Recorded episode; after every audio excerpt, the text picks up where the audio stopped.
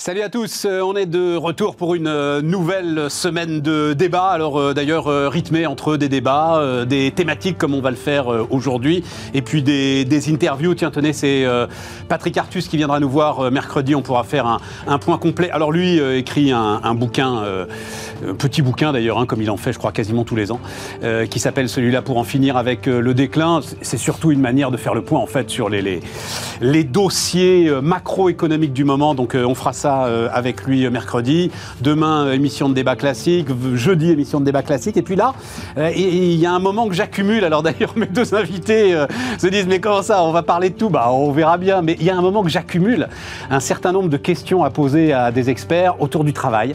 vous savez que c'est. bah, enfin, si Bismart existe, c'est que c'est un de nos centres d'intérêt dès le début. on a décidé d'en faire ce qu'on appelle une verticale, hein, d'en décider d'en faire un des quatre points forts de la construction éditoriale de cette chaîne. Donc voilà, on va faire ça pendant une heure, tout ce qui se passe sur le travail depuis euh, quelques semaines, voilà, on va dire ça comme ça, pas beaucoup plus. Euh, mais en même temps, y a, on a aussi les conséquences de ce qui s'est passé il y a quelques années. Ça va être ça aussi qui est intéressant. Allez, c'est parti, c'est Bismart.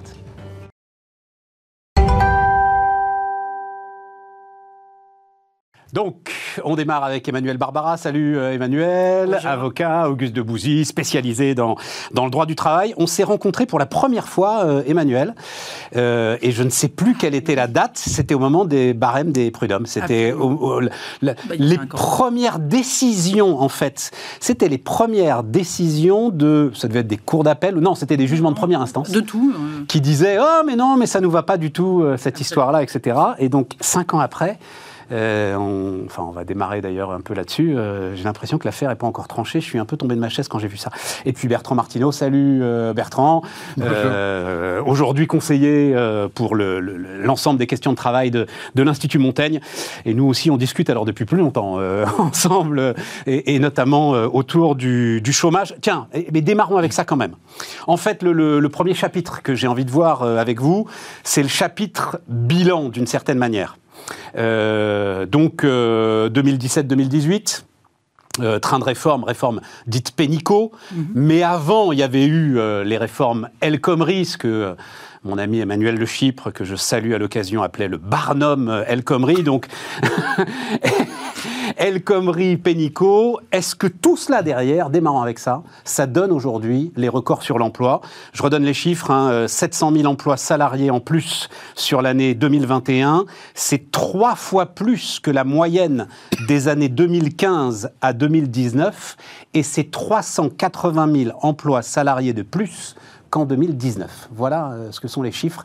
Est-ce que ça, c'est le fruit des réformes passé et par François Hollande et par euh, Emmanuel Macron Alors, on peut partir du plus simple au plus compliqué. Euh, le plus simple, c'est euh, ce qu'on peut dire des chiffres. Donc il faut remettre ça en perspective.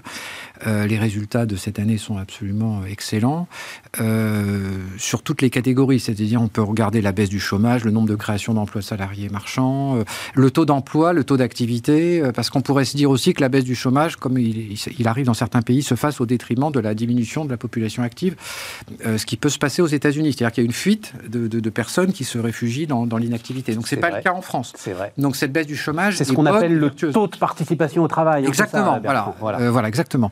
Euh, donc, euh, donc les, chiffres sont excellents. Si on met ça en perspective sur, donc ce que tu dis, c'est qu'il n'y a pas de baisse de la population active, il n'y a pas de baisse de taux de participation. Non, non, non, voilà. Et on a un taux d'emploi maintenant sur les tranches non proches de la retraite, c'est-à-dire de 25 à 55 ans, qui est tout à fait comparable avec les, meilleurs pays européens, malgré notre taux de chômage qui reste, qui reste élevé quand même.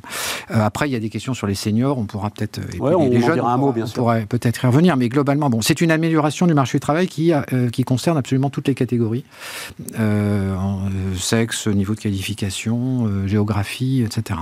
Maintenant, si on met en perspective sur 5 ans, c'est, je crois que c'est ça qu'il faut regarder, surtout si on passe après à la question sur l'impact des réformes c'est que on a un peu plus d'un million de créations d'emplois salariés privés.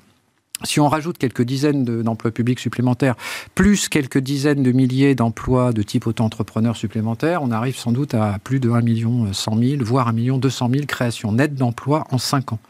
Donc en soi, c'est évidemment énorme, c'est inédit. Et il y a quelque chose qui est encore plus remarquable, et c'est ça, à mon avis, qui doit intriguer les, les économistes, c'est que ça se fait avec une croissance moyenne qui globalement est quand même très faible. Euh, puisqu'on est à 1%. Si on, si on, enfin, si on, intègre le trou de 2020 et l'extraordinaire rebond de 2021, on est sur une croissance moyenne de 1% par an. Ce qui veut dire qu'avec 1% de croissance par an, on a réussi à créer un, donc 200 euh, 000 euh, emplois nets marchands par an. Ce qui est absolument inédit. Et ça, c'est pas normal. Alors, c'est pas, non, alors, c'est pas normal. Alors, c'est là qu'intervient la deuxième partie sur l'impact. Non, non, non, on va faire juste. Allons au bout, allons au bout de l'histoire de l'économie. Non, allons au bout de. de, oui. Euh, soyons paix dans deux secondes. PIB, somme des valeurs ajoutées. Hmm. Valeur ajoutée, c'est ce, ce, qui est créé par le travail. Ce que tu vas nous dire. Enfin, oui. Oui, euh, oui le capital, mais, euh, voilà, le capital plus le travail. S'il y a moins de valeur ajoutée que d'emplois créés, ça veut dire qu'on crée des emplois qui ne créent pas de valeur ajoutée. En gros, globalement, c'est ça. Alors, c'est toujours le même problème. C'est que d'abord, il, faut se, il faut se féliciter qu'il y ait beaucoup de création d'emplois. Il n'y a pas de sujet. Maintenant, effectivement, la question qui va se poser dans les années qui viennent, c'est est-ce que. Donc, ça veut dire, ce que, ce que tu viens de dire, c'est qu'il y a un ralentissement de la productivité. Bon. Et le ralentissement de la productivité, du, là, Plus brutalement, je pourrais le dire, des emplois de merde. Voilà. Bullshit job, disent les Anglais. Oui, alors, euh, heureusement, l'économie française ne crée pas que des emplois peu qualifiés. Il crée aussi énormément d'emplois très qualifiés, à tel point qu'on a des tensions extraordinaires sur le marché du travail. On pourra peut-être y revenir. Pas que sur les emplois très qualifiés, d'ailleurs, à tous les niveaux, mais particulièrement sur les emplois très qualifiés. Donc, euh, effectivement, est-ce qu'il s'agit d'un mécanisme de rattrapage temporel où on ramène sur le marché du travail des personnes qui en étaient éloignées qui sont peu qualifiés et donc une faible, une faible valeur ajoutée. Donc ça, c'est la version optimiste. Est-ce qu'il s'agit d'un ralentissement durable euh, et de, de, la productivité qui s'était déjà affaibli euh, au cours des 15 dernières années, auquel cas, là, ça pose un problème de croissance potentielle. Mais pour l'instant, ne boudons pas notre plaisir. On a une croissance extrêmement riche en emplois et l'hypothèse, et j'en arrive à la deuxième partie un peu plus compliquée, l'hypothèse que les réformes qui ont été faites, non pas simplement dans ce quinquennat, mais qui ont été faites quand même maintenant de manière continue depuis un certain nombre d'années, cette hypothèse qu'elles aient impacté positivement l'emploi est quand même quelque chose à regarder. Alors qu'est-ce qu'on peut regarder d'un peu près sûr? C'est que, un, on a eu euh, ces dernières années des allègements de charges massifs sur les bas salaires qui ont accentué les allègements dits Fillon historiques. Euh, ça a été le CICE, il faut rendre grâce à, à François Hollande de ce point de vue-là, qui ont été stabilisés et approfondis par euh, le gouvernement euh, d'Édouard Philippe, donc euh, sous Emmanuel Macron, et vous trouverez assez peu d'économistes qui diront que des baisses de charges sur les bas salaires ne créent pas des emplois, en tout cas des emplois peu qualifiés. Donc ça, c'est une premier élément. Ensuite, il y a quand même des éléments de fluidification, on va dire, du fonctionnement du marché du travail. Qu'est-ce qu'on observe? Là, il y a une continuité. Alors, on va dire qu'il y a quand même eu une pause sous le quinquennat Hollande de ce point de vue-là, en gros, mais il y a quand même des réformes très importantes qui ont été faites en 2008. Euh, je pense qu'Emmanuel Barbara ne me contredira pas sur la rupture, euh, la, la, rupture individuelle, qui est quand même quelque chose d'absolument Rupture conventionnelle. La rupture conventionnelle, j'ai dit Individuelle. Rupture conventionnelle individuelle. Ce qui vient au même, puisqu'on a eu la rupture conventionnelle collective. Voilà, rupture conventionnelle individuelle, exactement, qui, est, qui, a quand même assez fortement modifié les, relations du, du, travail et les relations contractuelles.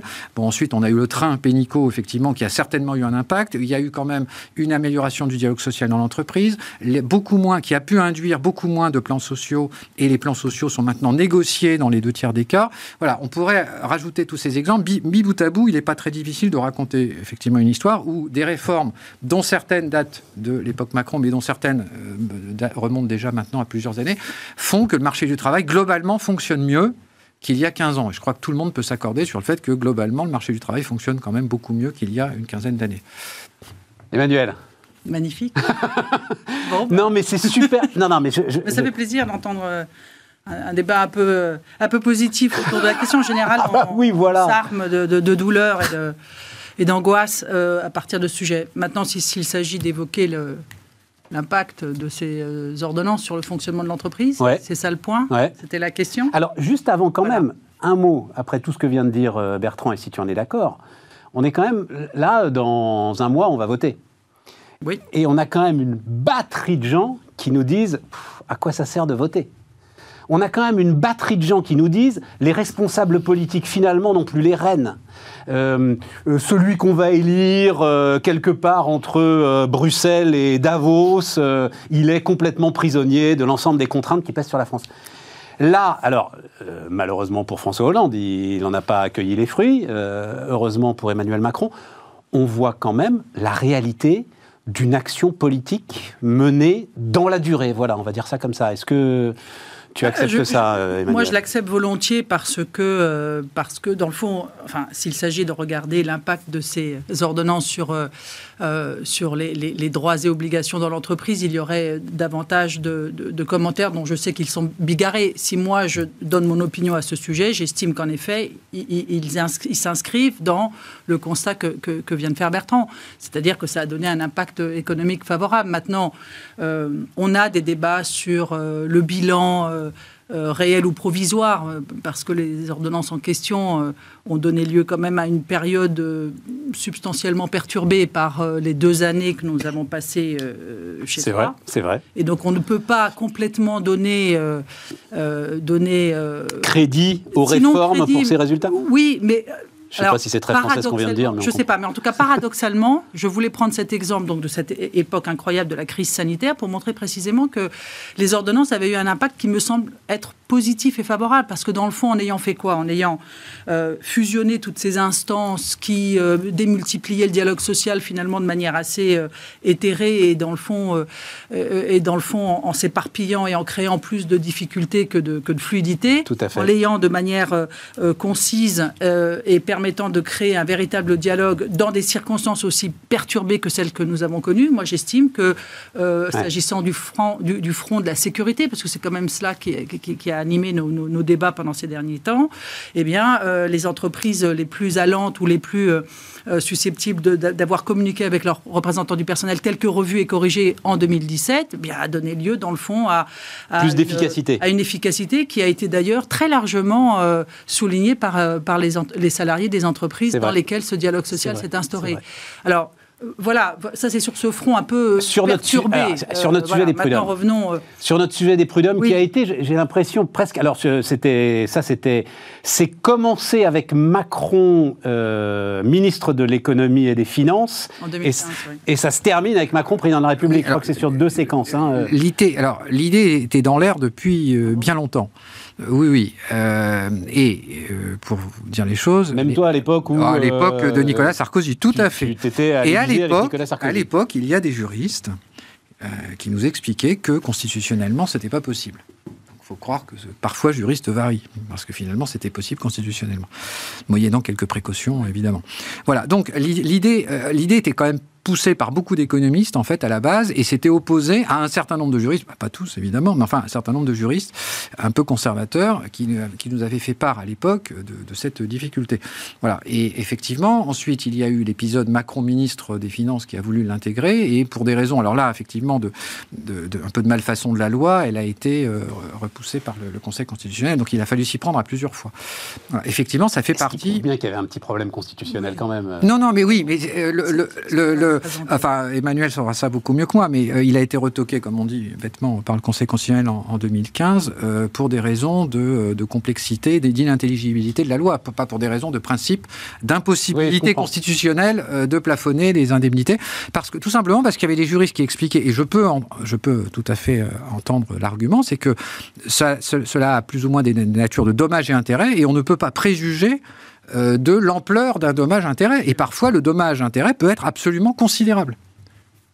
C'est la notion de la réparation du préjudice subi en totalité. Et donc la question était de savoir si ce, ce bilan, même réaménagé, puisqu'il a fait... Euh, euh, il a donné lieu à un avis de la, Cour de cassation qui va se trouver être confronté à une décision in concreto, euh, mais qui sera... In concreto Oui, ça c'est pour faire savant aussi, pour donner le coup à l'économiste. pas de doute donc, que tu es avocat. parle latin. Donc, attends, là...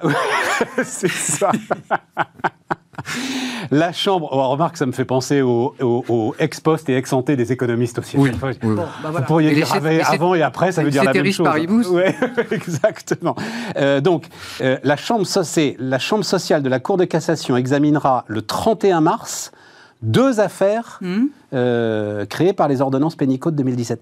C'est-à-dire, l'affaire, elle n'est pas encore pliée, totalement ah pliée. Là, nous en étions nous en étions à ce stade à un avis de la Cour de cassation rendu rarement, enfin rend rarement des, avis, en tout cas un, avis aussi attendu sur euh, l'analyse en soi abstraite in abstracto, euh, de, des dispositions en question. Et elle l'a validé. Pour, pour valider. Mais, mais, elle s'est toujours réservée, parce que d'abord c'est son office, ah de, l'appliquer concrètement euh, à une affaire donnée. Et donc nous nous trouvons là nous nous trouvons là et ces arrêts seront rendus après l'élection présidentielle. Le 31 mars, c'est une audience.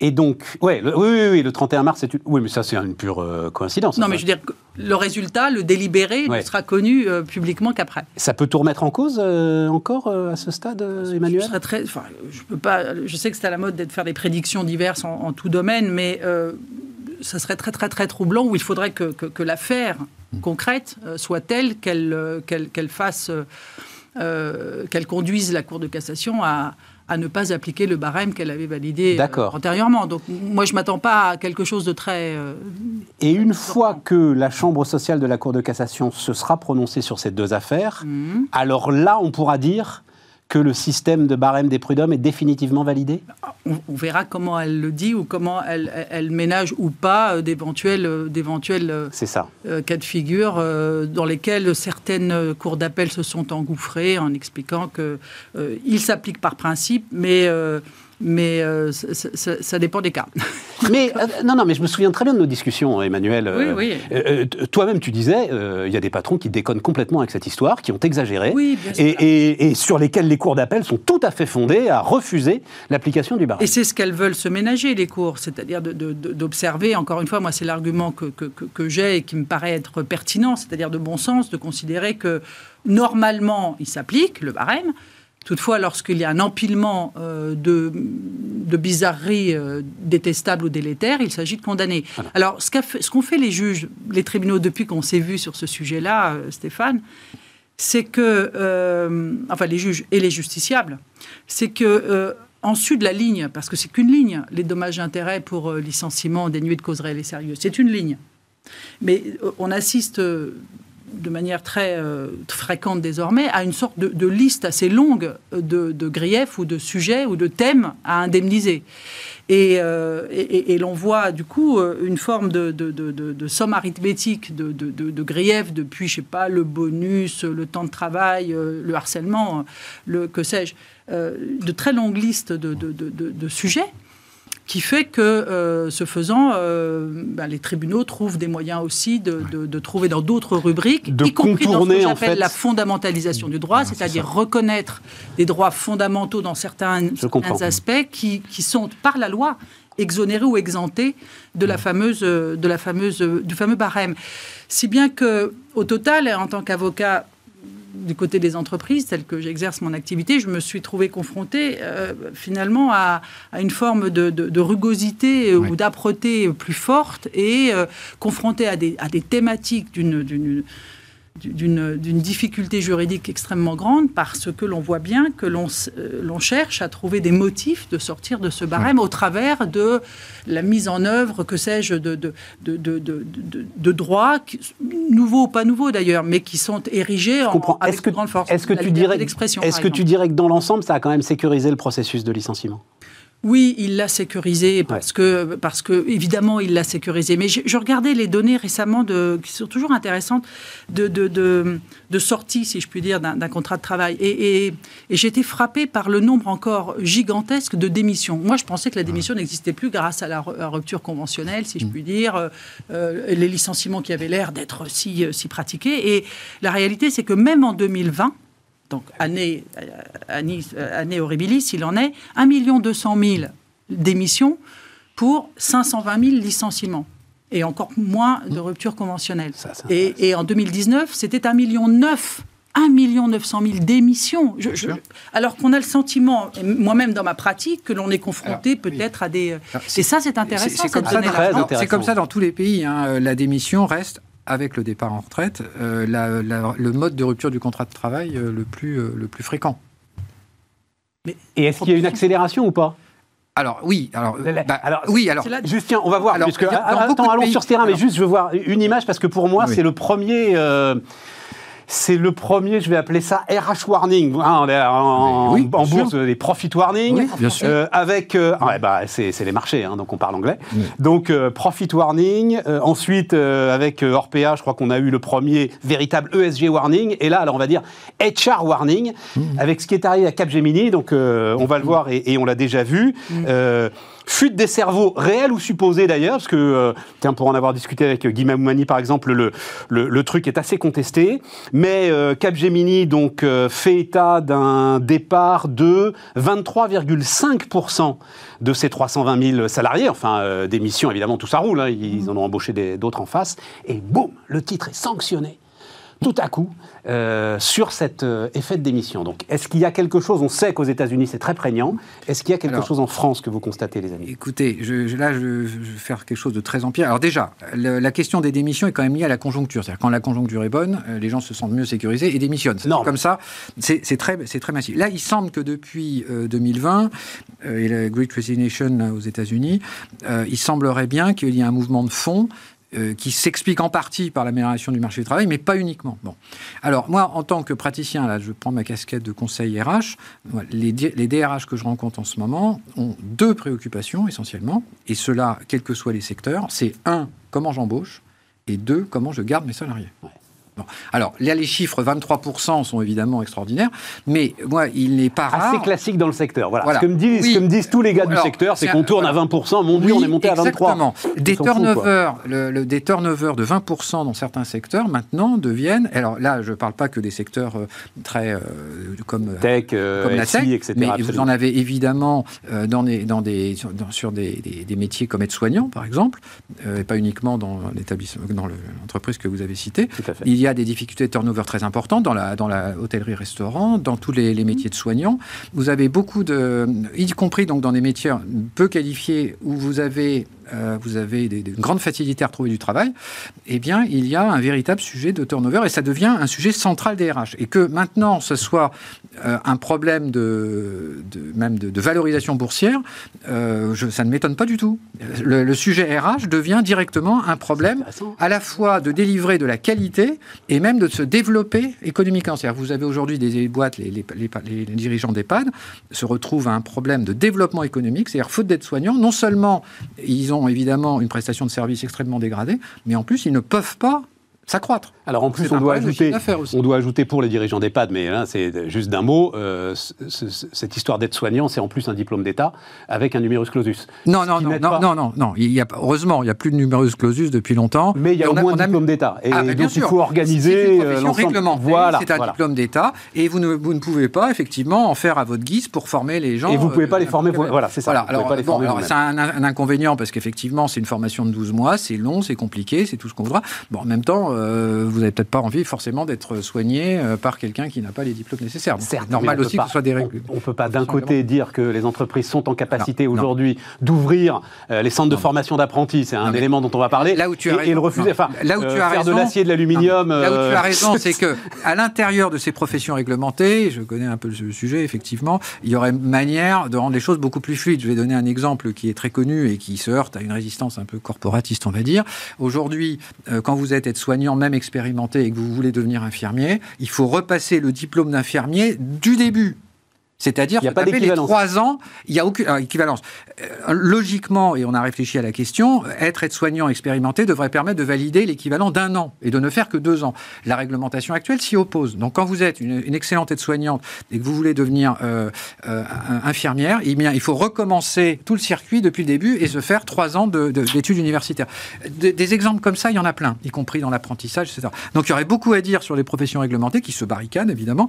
Mais cela dit, l'idée même même que ce soit des professions réglementées, ne euh, me paraît pas devoir être mise en cause. Donc revenons sur les démissions euh, et sur ce, effectivement ce HR warning. Mm. Euh, c'est le rêve de Karl Marx, là c'est-à-dire, tout à coup, c'est le, salaire, le, enfin, le salarié. c'est Karl Marx à l'envers. Mais hein. ben non, parce que c'est lui qui, à un moment, décide. Il n'y a plus d'armée de réserve. non, il n'y a plus d'armée. Oui, ben voilà, il n'y a plus d'armée de réserve. La révolution est faite, et c'est maintenant finalement le prolétaire qui va décider euh, du retour euh, aux actionnaires, ou en tout cas de leur cours de bourse. Le pouvoir de dire oui. Je trouve ça euh, très intéressant. Voilà. On, est parti là dans un cycle dont on n'est pas prêt de sortir en termes de tension de recrutement, en termes de tension sur l'ensemble des, secteurs aujourd'hui Oui, alors, la situation, alors il y a des, tendances de fond qui sont l'évolution de la démographie. Hein, voilà. Donc, on va vers des marchés, un marché du travail qui est globalement plus tendu qu'il y a quelques années. Maintenant, maintenant enfin, je ne dirais pas que le chômage est mort. D'ailleurs, il est encore à 8% et on a encore un certain nombre de, de progrès à faire. il y a une partie de la population qui est difficilement employable. il faut mais on va y aller pour tout un tas de raisons. Bon, bref. Tout à fait. Donc, et puis il peut y avoir un, retour, un, retour de bâton économique, une crise, par exemple, d'origine financière au hasard. et les États n'auront peut-être pas éternellement la possibilité de monétiser leurs dettes pour faire une relance keynésienne complètement folle à chaque fois.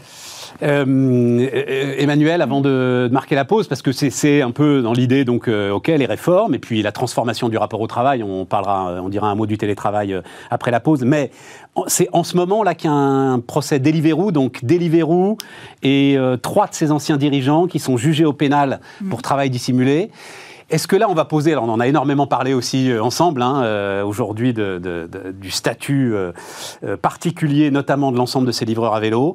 Est-ce que ce, ce procès-là est important pour avancer dans la définition du cadre juridique ou à chaque fois, c'est ce que tu m'expliquais, le problème du droit du travail, c'est que ce sont des cas individuels à chaque fois. Et, s'agissant des livreaux, euh, dont, je ne connais pas les tenants et aboutissants euh, précis mm. de l'affaire, moi, ce que j'observe, c'est que le mois dernier, la Cour d'appel de Paris, dont on ne peut pas penser qu'elle soit totalement dénuée de moyens d'analyse, a, pour une énième fois, euh, débouté une demande de requalification individuelle. Bon. Voilà, première chose. Deuxième chose qui m'intrigue, qui, c'est peut-être un peu technique ce que je vais dire, mais dans le fond, la notion de travail dissimulé, qui, porte en elle, euh, euh, moins qu'on puisse dire, une dimension infamante.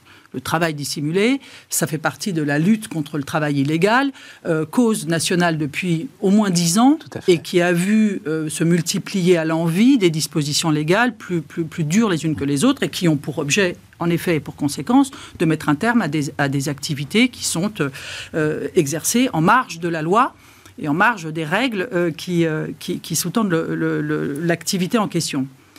Alors, S'agissant de cette plateforme, euh, il y en a d'autres, mais celle-ci, qui est donc dans la livraison, qui fait partie de, mémoire de la catégorie des plateformes dites de mobilité, pour laquelle, sauf erreur, depuis 2016, loi El Khomri, en passant par les dernières ordonnances et décrets de 2021, fait l'objet de toutes les attentions, puisque c'est typiquement dans ce surgissement bizarre de cette, plateformisation euh, qui entraîne des conséquences non moins bizarres sur le plan du travail, euh, c'est dans ce secteur-là donc que euh, tous les efforts législatifs sont conduits, mais vraiment en direction de ces, deux, ces deux sous-secteurs que sont la livraison d'un côté et les VTC de l'autre, pour tenter de créer, de faire sortir et émerger un modèle. Alors, euh, et, ces dispositions légales, des ordonnances, etc., la représentation euh, qui conduira à, créer des, à, mettre en place des élections pour euh, négocier davantage selon la, forme aujourd'hui valorisée, à savoir la contractualisation et créer un, un statut d'amélioration. Bref, tout ça est, est en cours et dans le même temps, on mobilise donc le travail dissimulé, infamant, etc., etc., qui, qui, vise bien dans notre esprit collectif. On voit bien ce que cela, cela signifie comme type d'activité. Voilà, entre euh, des travailleurs non déclarés, en passant par, enfin, je passe, il y a toute la gamme. Euh, voilà que cette activité donc, de Deliveroo, qui fait de la pub à la télé, qui, qui, a été utilisée par tout un chacun, et ô combien, y compris pendant la grève, enfin pendant la grève, pardon, ah, j'appelle ça la grève. Bref, euh, eh bien là, voilà, euh, euh, poursuivi de, ce chef-là. Donc il y a déjà quelque chose de troublant, parce que de deux choses l'une, selon moi. soit l'on entend la notion de travail dissimulé pour, pour, pour en quelque sorte, euh, faire sombrer le modèle tel qu'il existe. Ça. Et là, ça pose un problème. Par le... Ça pose un problème de droit parce que la loi a régi et organise ce secteur d'activité ou est en train de le faire. Et il y a des lois dans le code de la consommation, dans le code du travail, dans le code général des impôts euh, et dans le code des transports pour, euh, pour, pour les VTC. Donc, véritablement, il y a des lois. Donc, soit le travail dissimulé est utilisé pour combattre la forme, et auquel cas, je ne crois pas que ce soit, ça puisse être possible, soit dans ce modèle-ci, y compris dans l'entreprise normale etc., il y a des, euh, aspérités ou des choses qu'il faut régler. c'est intéressant. Et auquel cas, allons-y. Maintenant, il y en a, paraît-il, 6 000 à examiner. Bon, je ne sais pas si c'est vraiment totalement le lieu, ni, ni le bon vecteur et le bon véhicule utilisé là, euh, y compris bizarrement par les services de l'État, parce que c'est quand même eux qui ont fait, euh, enfin, je veux dire, le, rapport pour expliquer à quel point tout ceci relevait du travail subordonné.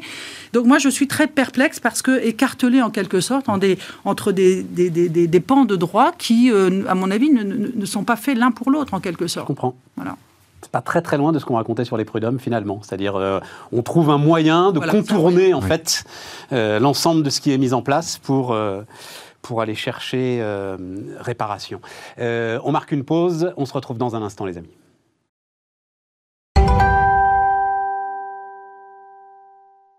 On repart. Euh, alors, télétravail. alors, en fait, non. la question que j'avais envie de vous poser, tiens, je vais démarrer avec toi, Emmanuel, c'est est-ce que autour du télétravail, autour de ce qu'on vient de raconter sur euh, les démissions, euh, la transformation quand même profonde de notre rapport au travail, est-ce que tout cela nécessite de nouvelles réformes lourdes autour du Code du travail ou est-ce que ce code du travail, il faut le laisser tranquille Moins on y touche, mieux on se porte. Et il vaut mieux laisser les entreprises trouver elles-mêmes des chemins d'entente pour continuer à avancer. Disons que sur ce pan précis, sur cette question précise du, télétravail ou des, ou des, conséquences de cette levée de suggestion ou de contrainte au télétravail, parce que ce n'est pas tout à fait la même chose, le télétravail contraint et le télétravail libéré. Tout à fait. Euh, voyons, euh, voyons ce qu'il en est déjà par les outils qui, qui existent et qui sont par application de la loi. Hein.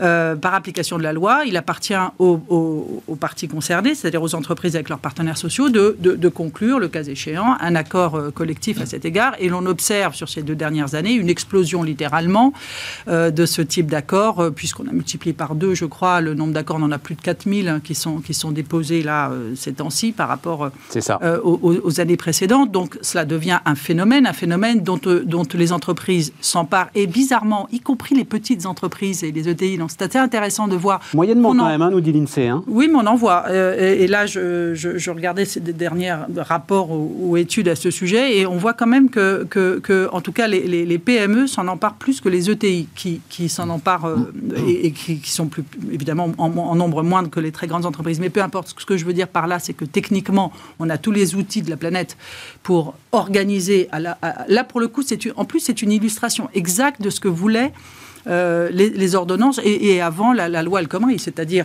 euh, prenez la maîtrise, enfin maîtrisons, ça. Euh, maîtrisons les entreprises, faisons ce qui convient chez nous, etc. Donc en termes de loi et de, c'est bon, on a, on a ce qu'il faut pour, pour faire face, y compris dans toutes les aspérités, depuis la, prise en charge de frais, les modalités, etc. Mais ce que je trouve intéressant au-delà du droit, parce que là, à mon avis, c'est davantage une geste, enfin, ça relève davantage de rites et, d'organisation de l'entreprise, c'est comment organiser le travail, le fameux travail présentiel et pourquoi faire pourquoi y faire C'est assez intéressant de voir que ça retourne.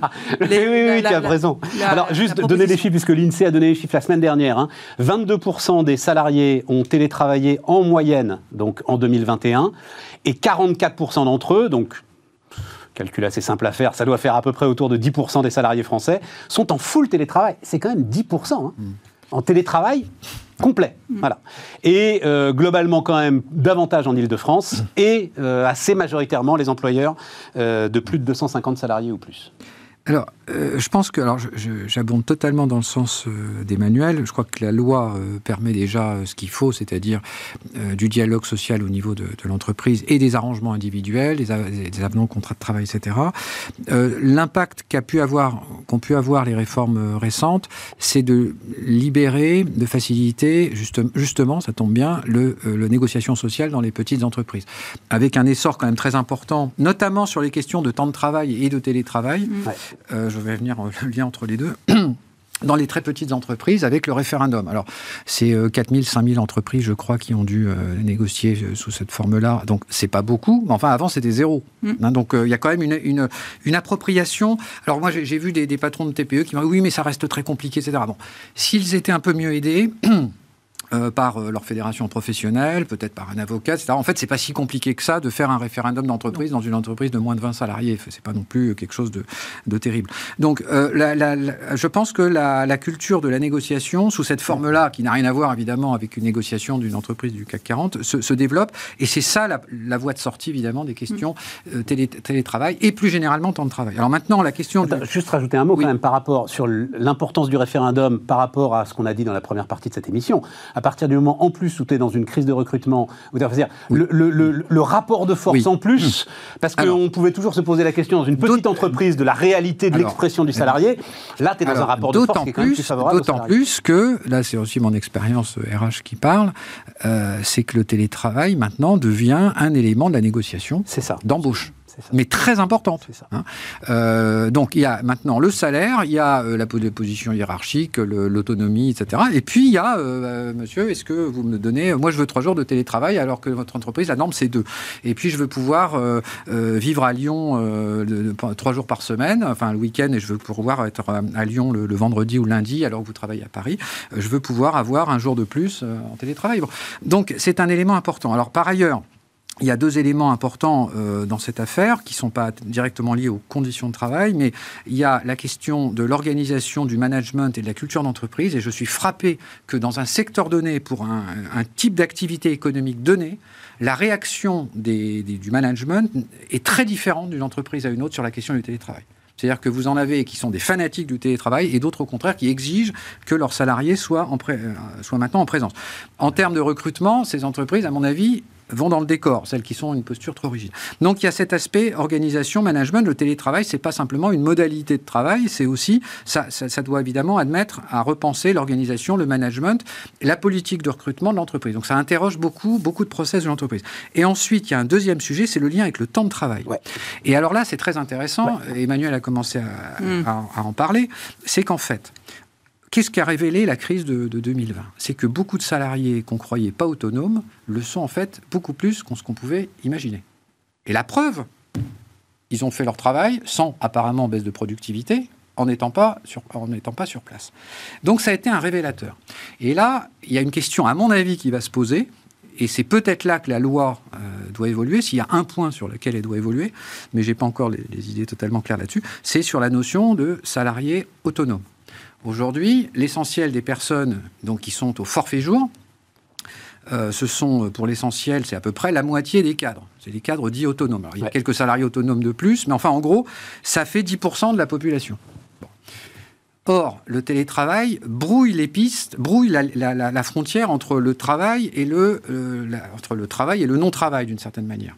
Et on peut penser, enfin en tout cas économiquement, pas juridiquement, mais on peut penser économiquement que quelqu'un qui est suffisamment autonome pour faire euh, plusieurs jours de télétravail par semaine devrait aussi être suffisamment autonome pour être au forfait jour. Et aujourd'hui, la loi ne le permet pas. Euh, en tout cas, en prenant un risque juridique très important sur le sujet, avec requalification, euh, calcul d'heures supplémentaires. Enfin, je ne conseillerais pas à un patron de s'engager là-dedans pour un salarié qui n'est pas euh, un cadre autonome. Voilà. Et donc, je pense que s'il y a une, réflexion législative qui doit avoir lieu dans les années qui viennent, c'est pas du tout pour contraindre les entreprises ou imposer de nouvelles normes de télétravail, des taux de remboursement, de, frais de, de, frais de chauffage ou des choses comme ça. Ça, la négociation collective le fait très bien. Si la loi doit intervenir un jour, c'est pour réfléchir sur l'avenir du forfait jour qui est évidemment beaucoup mieux adapté qu'un décompte à l'heure pour les gens qui sont en télétravail. C'est ça Est-ce que euh, bah, vas-y euh, Emmanuel Oui, parce, que... là je, brûle parce que c'est pas je, brûle. C'est passionnant parce que euh, dans le fond on ne s'est pas posé ces questions-là. Ah ben voilà, on ne s'est pas posé concrètement, c'est-à-dire dans, l'épreuve de ce grand laboratoire que nous avons euh, connu, euh, ces questions de savoir si on est en forfait jour, si on est en contrôle euh, de 9h, 5h avec une pause méridienne, et enfin, ça n'a aucun sens. Et d'ailleurs, la perception confuse que nous avons intellectuellement, sinon, sinon intuitivement, c'est que s'il s'agit de reproduire l'atmosphère du travail, du lieu de travail chez soi, on rêve. C'est juste pas la peine. C'est le travail qui s'invite chez soi. C'est pas la même chose que d'aller, nous, porter notre force de travail sur un lieu dédié au dit travail. Donc, si l'idée consiste à dire qu'il nous faut revoir entièrement euh, juridiquement c'est exact, il faut revoir entièrement puisque en réalité tout le monde agit comme un forfait jour en quelque sorte, mais ça pose aussi la question de la déconnexion, ça pose aussi la question des modalités de, de sinon de contrôle mais de surveillance. Ça, ça pose la question du temps de travail. Oui. Et alors, exactement. et alors, justement, en fait. je voulais en venir là. Donc, les conséquences du, temps d'après, si d'aventure on essayait de.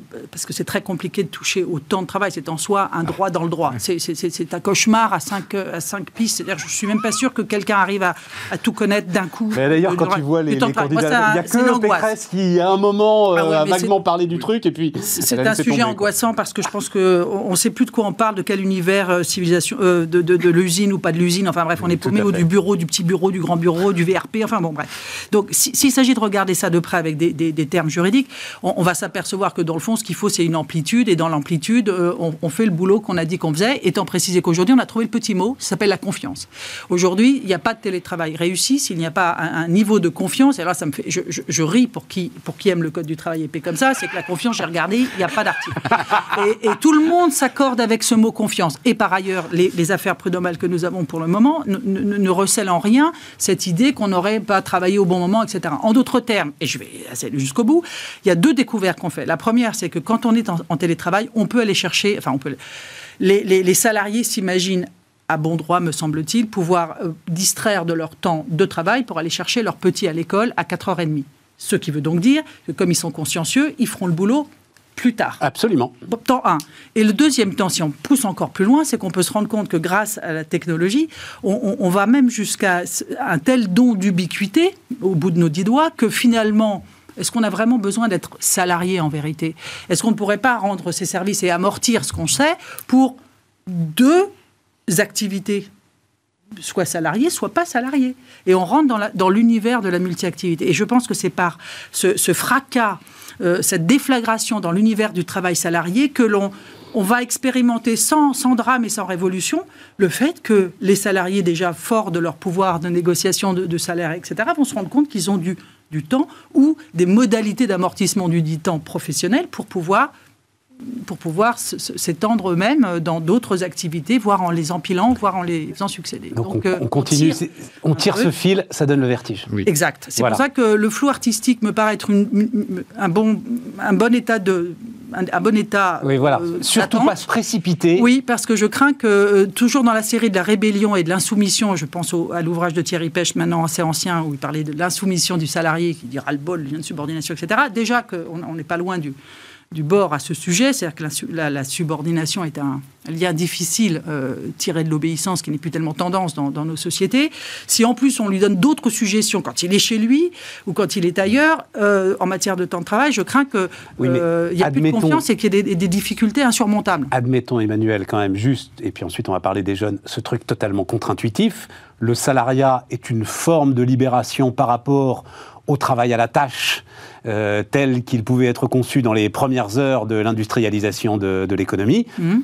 Et on revient en fait, et on vit comme une forme de libération, la fin du salariat et le retour parce que du la travail protection, à la tâche. Parce que c'était quoi? C'était l'échange matière, c'était la protection et la pérennité et la stabilité. Le CDI, c'est le CDE, c'est-à-dire le contrat à durée éternelle. C'était ça qu'on avait bâti et c'était ça qu'on avait pu faire, qu'on a pu délivrer, comme on dit dans ce mauvais français. Donc, euh, comme on n'est plus en état d'assouvir, enfin de, de, mettre en œuvre cette promesse, eh bien forcément, le, fractionnement des trajectoires professionnelles euh, s'est installé et, ça veut donc dire que moi, j'essaie de tirer euh, le maximum que je peux. Et c'est pour ça que la clé de tout, c'est notre modèle social et, son accès à tous ces travailleurs, ces actifs. Et là-dessus, je je pense que c'est l'option. Un mot encore là-dessus euh, Je suis d'accord, mais Emmanuel va un cran plus loin que moi, puisque euh, moi, je, me bornais au cas du salarié euh, dans l'entreprise avec la question du décompte du temps de travail qui devient vraiment problématique dans le, dans le cadre des, textes actuels, du, enfin, du cadre intellectuel et légal actuel avec l'émergence du télétravail. Et Emmanuel va un cran plus loin en se disant, mais en fait, est-ce bien des salariés finalement? Et je suis assez d'accord. Dans certains cas, quelle est la différence entre un indépendant et un salarié que vous ne voyez jamais, qui échappe quasiment euh, aux contraintes hiérarchiques euh, quotidiennes.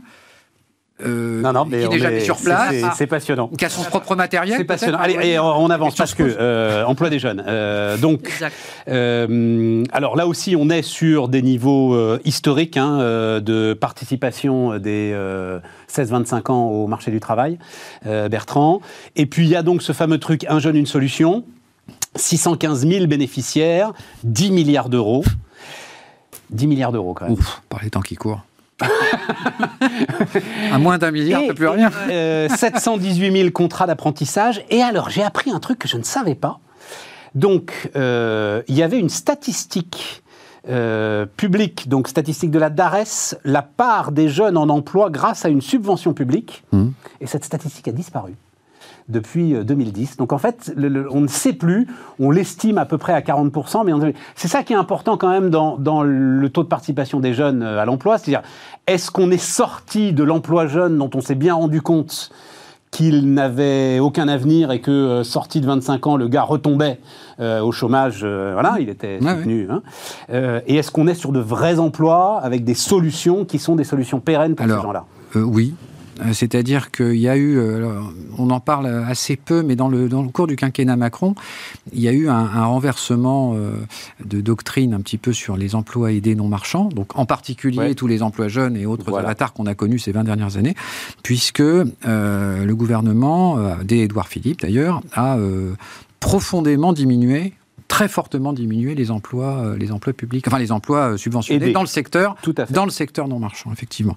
Euh, et, même, et d'ailleurs ça a été aussi quelque chose de bien, même pendant la crise de 2020, on n'a pas refait les erreurs des, gouvernements précédents qui consistaient à remettre une couche énorme d'emplois d'emplois non marchands qui effectivement dont le taux pour lesquels l'insertion en emploi est, tout à fait problématique. Alors s'agissant de, de l'envolée de l'apprentissage, euh, on, a des, études qui montrent très bien que le taux d'insertion. Enfin, si vous mettez le, le, taux d'insertion dans on va voir la courbe de voilà. Le, taux d'insertion dans l'emploi à la sortie est, excellent, donc on peut pas comparer ça à des emplois jeunes euh, qui étaient euh, largement occupationnels avec une dimension formation, encadrement qui était quand même très très faible.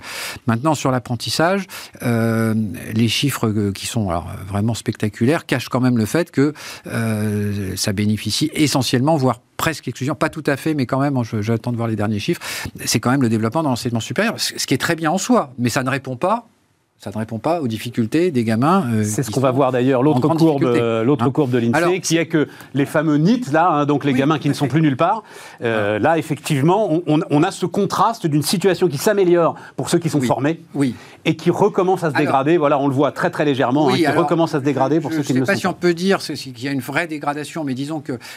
oui, c'est une, triste stabilité. L'explosion de l'apprentissage dans le supérieur, c'est à la fois positif et négatif. C'est-à-dire positif au sens où ça, ça montre une de l'apprentissage un peu nouvelle et assez attractive. Euh, ça montre le, développement de l'apprentissage. En soi, c'est bien, si vous voulez. Simplement, euh, ça ne règle pas le problème de ceux qui... Le, fait que des, élèves d'école de commerce ou de, de Centrale Paris euh, fassent de l'apprentissage ne règle en rien, évidemment, le problème du jeune qui est peu qualifié, qui a des problèmes avec les savoirs de base et pour lequel l'apprentissage reste encore inaccessible aujourd'hui. C'est intéressant ce que tu me dis, tu es en train de me dire que ce chiffre de 718 000 contrats d'apprentissage dont on se glorifie ne sert à rien. Ah non, non, non. Bah, non, je n'aurais pas jusque D'abord, je sais, il serait rentré quand même. Non, non, alors. il y aurait eu une prime d'apprentissage en moins pour je, la boîte. Prends, je prends le cas, extrême du gars d'HEC, mais euh, l'apprentissage a énormément augmenté au niveau des BTS, par exemple. Bon, donc, il ne faut pas non plus. Euh, voilà. Donc, c'est plutôt au niveau des gamins, euh, des, jeunes de, de, entre 16, 18, 19 ans qui sont sortis du système scolaire prématurément. C'est là que l'apprentissage, à ce stade, n'est pas une solution. En tout cas, n'a pas mordu dans cette population. Et c'est embêtant. Et ça, c'est un relatif échec, mais c'est un échec qui est dû largement euh, au problème des lycées professionnels qui recueillent ces publics-là, plutôt qu'une faillite de l'apprentissage. C'est simplement que le gouvernement a fait une très bonne réforme sur l'apprentissage, simplement le, il n'a pas traité une grosse partie du problème qui était le problème des lycées professionnels. Or, il aurait fallu faire une réforme d'ensemble du système de formation professionnelle initiale, et à la place de ça, on a fait la chose la plus simple, qui était d'améliorer considérablement un système qui fonctionnait déjà très bien, qui était l'apprentissage. Et on l'améliorait comment? En, en déverrouillant un certain nombre de choses, puis il faut le dire, en mettant plusieurs milliards d'argent supplémentaires dans système. Voilà, donc ça fait que maintenant des élèves de grandes écoles euh, sont rémunérés, ont des études gratuites, puisque la loi n'a pas changé sur ce point, les études restent gratuites, donc vous faites des écoles de commerce où vous êtes bien payé à la sortie, et vous le faites gratuitement, et en plus vous êtes rémunéré. Et ça coûte rien ou pas grand-chose à votre employeur. Donc franchement, euh, c'est intéressant comme système. Emmanuel? Euh, oui, c'est un, un, constat. J'ajouterais que euh, enfin, la, filière, euh, la filière dite professionnelle est, par surcroît essentielle, puisqu'on a besoin énormément de, de, compétences qui, semble-t-il, ne sont pas assouvies par euh, les, dites, euh, les dits lycées professionnels. semble-t-il Je crois que tu peux enlever le semble-t-il. oui, mais c'est un sujet. il faut déjà une adéquation. C'est un énorme sujet. Parce que ça, donne aussi quelque chose sur l'insertion. Enfin, ça donne une idée que si, je vais suivre des cours qui, de toute façon, me donnent euh, une certification ou qui ne sert à, aucune entreprise, c'est pas enthousiasmant. mais, voilà, au-delà, c'est même un sujet sur l'activité économique. C'est-à-dire que en on perd des savoirs. On perd, euh, Tu perds des savoirs. Et puis, sur un sujet qui est un sujet central comme le logement, tu auras beau déverser tous les milliards que tu veux, s'il n'y a pas les gars pour monter les murs, euh, ben voilà. il n'y aura pas de... Donc, mais euh, il te suit, donc le président de la République, puisque il commence à donner un certain nombre de, pistes sur ce que ça, son sur programme. Attends, je le dis très vite et puis tu... Donc, Big Bang sur l'enseignement professionnel, plus d'autonomie, présence accrue des entreprises dans les établissements scolaires, des lycéens professionnels rémunérés pour leur temps dans l'entreprise comme le sont les apprentis. Ben oui. Ben oui. En fait, ce qu'on peut reprocher, euh, une des rares choses qu'on peut reprocher à la réforme de l'apprentissage, c'est d'avoir plutôt éloigné le monde de l'apprentissage du monde des lycées professionnels. Bon, or les lycées professionnels ne vont pas bien, donc il est urgent maintenant de ramener les lycées professionnels. Pourquoi éloigner les uns des autres? Tout, simplement parce qu'on a mis beaucoup plus d'argent sur l'apprentissage et on a mis tous les.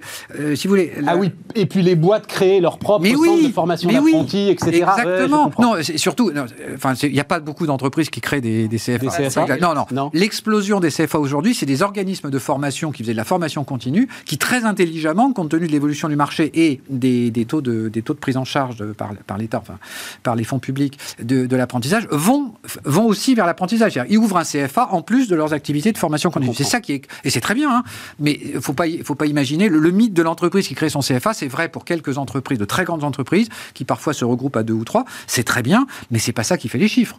Hein. ce qui fait les chiffres, c'est qu'aujourd'hui, euh, n'importe quelle grande école ouvre de l'apprentissage. La moitié des universités, maintenant, la moitié des universités sont des CFA. L'explosion, elle est là. Donc, c'est très bien c'est parfait. Mais encore une fois, ça règle pas le problème euh, des gamins euh, qui sont euh, en grande difficulté. Alors pour cela, donc contrat engagement jeune. là, il a eu, il a réduit la voilure sans que moi-même je comprenne bien pourquoi. Parce que comme mais non, mais comme tu le dis, euh, on a 10 milliards d'euros aujourd'hui, on s'en fout. Donc euh, on est en train d'en lâcher 30 pour. Euh, on s'en fout pour l'instant. Soutenir EDF. Non, mais enfin. il y a un sujet dont on ne parle pas dans la campagne présidentielle, c'est les finances publiques. Or, c'est après les sujets internationaux, probablement le deuxième plus gros sujet dont, dont va avoir à faire face un prochain gouvernement. Mais le, mot dette a même disparu. Est-ce que tu as. provisoirement. Comme, comme Emmanuel disait, j'ai cherché confiance dans le code du travail, j'ai pas trouvé. J'ai cherché le mot dette dans la lettre aux Français français d'Emmanuel Macron, j'ai pas trouvé. Non, pas non. Voilà. Enfin, dans les, autres, les autres, vous les trouvez pas non plus chez ses concurrents. Hein. Donc il aurait pu balancer 10 milliards pour euh, son contrat d'engagement. Tu les trouves pas non plus beaucoup chez ses concurrents. 400 000 bénéficiaires dès 2022, 500 millions d'euros ajoutés au plan, donc 500 millions d'euros. Euh, accompagnement intensif pendant 12 mois et versement d'une allocation allant jusqu'à 500 euros. Euh, un avis là-dessus, Emmanuel C'est un, un, nouvel aménagement. voilà, j'ai pas de commentaire particulier, si ce n'est que j'ai le sentiment qu'on l'a déjà testé, ce, Mais bien je sais pas, j'ai un, peu toujours plus de la même chose, non? Enfin, ça ressemble. Mais c'est très bien, enfin, encore une fois, mais.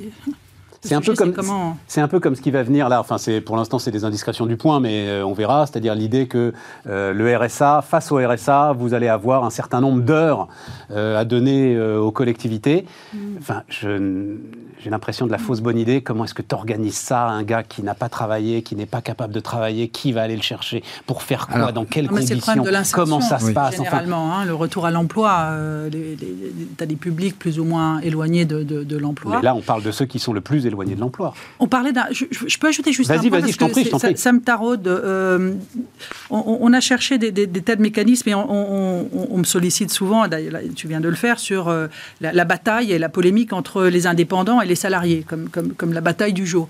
Ce que je trouvais très intéressant et qui passait un peu, euh, un peu sous, les, sous les radars, c'est que toujours dans, dans, la notion d'insertion de public euh, éloigné de l'emploi, on a, on a créé à titre expérimental en 2018 l'entreprise d'insertion par le travail indépendant, l'EITI. Euh, Lulu dans ma rue étant la première, enfin la, mmh. première et la plus connue. Jamais entendu parler de ça. Eh oui, eh bien ah. le ITI, ce que je trouve de passionnant, c'est que ça s'adresse typiquement à des, à, des, à, des, personnes qui sont fragiles à tous égards. Et on s'est dit, mais dans le fond, euh, on peut les remettre à bord. Euh, au travers d'un travail, ils vont rendre des petits, des petits services, ils vont faire des choses, ils vont, ils, vont s'impliquer, et on va les payer pour ça, et on va les accompagner, et tout ça, c'est du travail indépendant. Eh bien, je trouve que c'est magnifique, et c'est une indication sur le Mais quelle différence avec le statut d'auto-entrepreneur? Ah bah, ils, sont, là, ils, sont, Ah, ils sont auto-entrepreneurs? Oui, mais ce qui est intéressant, c'est de, pour nous, l'entreprise d'insertion, c'est vu, ah oui, voilà, c'est vu comme étant euh, l'empire du salariat, etc. et on s'est dit, tiens, on va peut-être les... Parce que le, problème, c'est qu'il faut les accrocher, ces gens-là. Il faut leur permettre de leur apprendre des choses qui ne soient pas euh, vues comme l'école ou des, des, des, des, choses qui sont euh, qui sont trop rebutantes, a priori. donc, cette tentative-là, toujours dans, le cadre de, de, trouver des solutions euh, de côté, eh bien, ces expérimentations sont très intéressantes et, j'observe que le travail, le travail indépendant est mobilisé également. Et donc, ça montre que euh, l'hégémonie du, contrat de travail, qu'on le veuille ou non, est en train de... Ça, c'est assez clair. Euh, Bertrand, un, mot sur ces dispositifs d'insertion, cette espèce de donnant-donnant permanent. et comme le dit Emmanuel, moi j'ai l'impression que je vois ça depuis alors, Il y, a 50 000, enfin j'exagère, mais il y, a plein plein de solutions techniques pour sortir de, l'insertion. Et euh, l'auto-entrepreneuriat, pourvu pour peu qu'il soit encadré, qu'il soit, euh, enfin, tu donnes l'exemple de Lulu dans ma rue, euh, il y a beaucoup de permanents qui s'occupent de ces de ces personnes. Mais c'est ça le sujet. Euh, gérer les ah emplois du temps, c'est pas facile. Bon, la disponibilité des gars, parfois qu'ils disparaissent dans la nature. Exactement. Ah bah oui, oui, bah mais bien sûr, c'est un accompagnement ce que je veux dire, un pour un pratiquement. Il y a, oui, oui, c'est ça, exactement. Et donc il y a beaucoup de formes possible euh, financier, juridique, euh, de, réinsertion de ces personnes. Ce qui est clé dans toutes ces affaires, euh, il y a effectivement la question de la rémunération. Il ne faut pas négliger cet aspect-là, puisqu'il y a un point commun à toutes ces personnes, c'est qu'ils ont des problèmes de, revenus et, d'assumer les, besoins élémentaires. mais la question clé, c'est l'accompagnement, c'est-à-dire quelles sont les structures qui les accompagnent? Bon. Et euh, c'est vrai qu'un des défauts euh, majeurs, euh, je le dis depuis des années, sur tous ces mécanismes d'accompagnement, de, de garantie jeune, puis maintenant de contrat, contrat, contrat, contrat d'engagement, contrat d'engagement, etc. C'est que c'est quand même la prévalence d'un modèle unique qui est quand même la mission locale. Euh, puisque c'est les missions, mission locales qui sont les, opérateurs, alors pas, pas monopolistiques totalement, mais enfin qui sont quand même très très largement, euh, euh, et en tout cas ce sont le guichet d'entrée généralement pour ces, dispositifs. les missions locales, il y en a des très bonnes et puis il y en a des très mauvaises. Et je pense qu'il faudrait ouvrir le champ des possibles en, termes d'opérateurs, puisque à mon avis le, sujet clé c'est quand même à travers ce qu'a décrit, par exemple, voilà. mais qui, est, qui est, par ailleurs un modèle de niche. Je oui, non, non, mais c'est très intéressant. Ah, mais voilà, il faut multiplier les libérer les opérateurs il faut libérer les, initiatives. Euh, et l'argent public n'est pas un problème, surtout pas maintenant, il y a, de l'argent partout. Euh, merci pour tout ça, euh, chers amis. Merci Bertrand, merci Emmanuel. Et donc, on se retrouve demain pour continuer l'ensemble de nos débats sur Bismart. Bonne soirée à vous.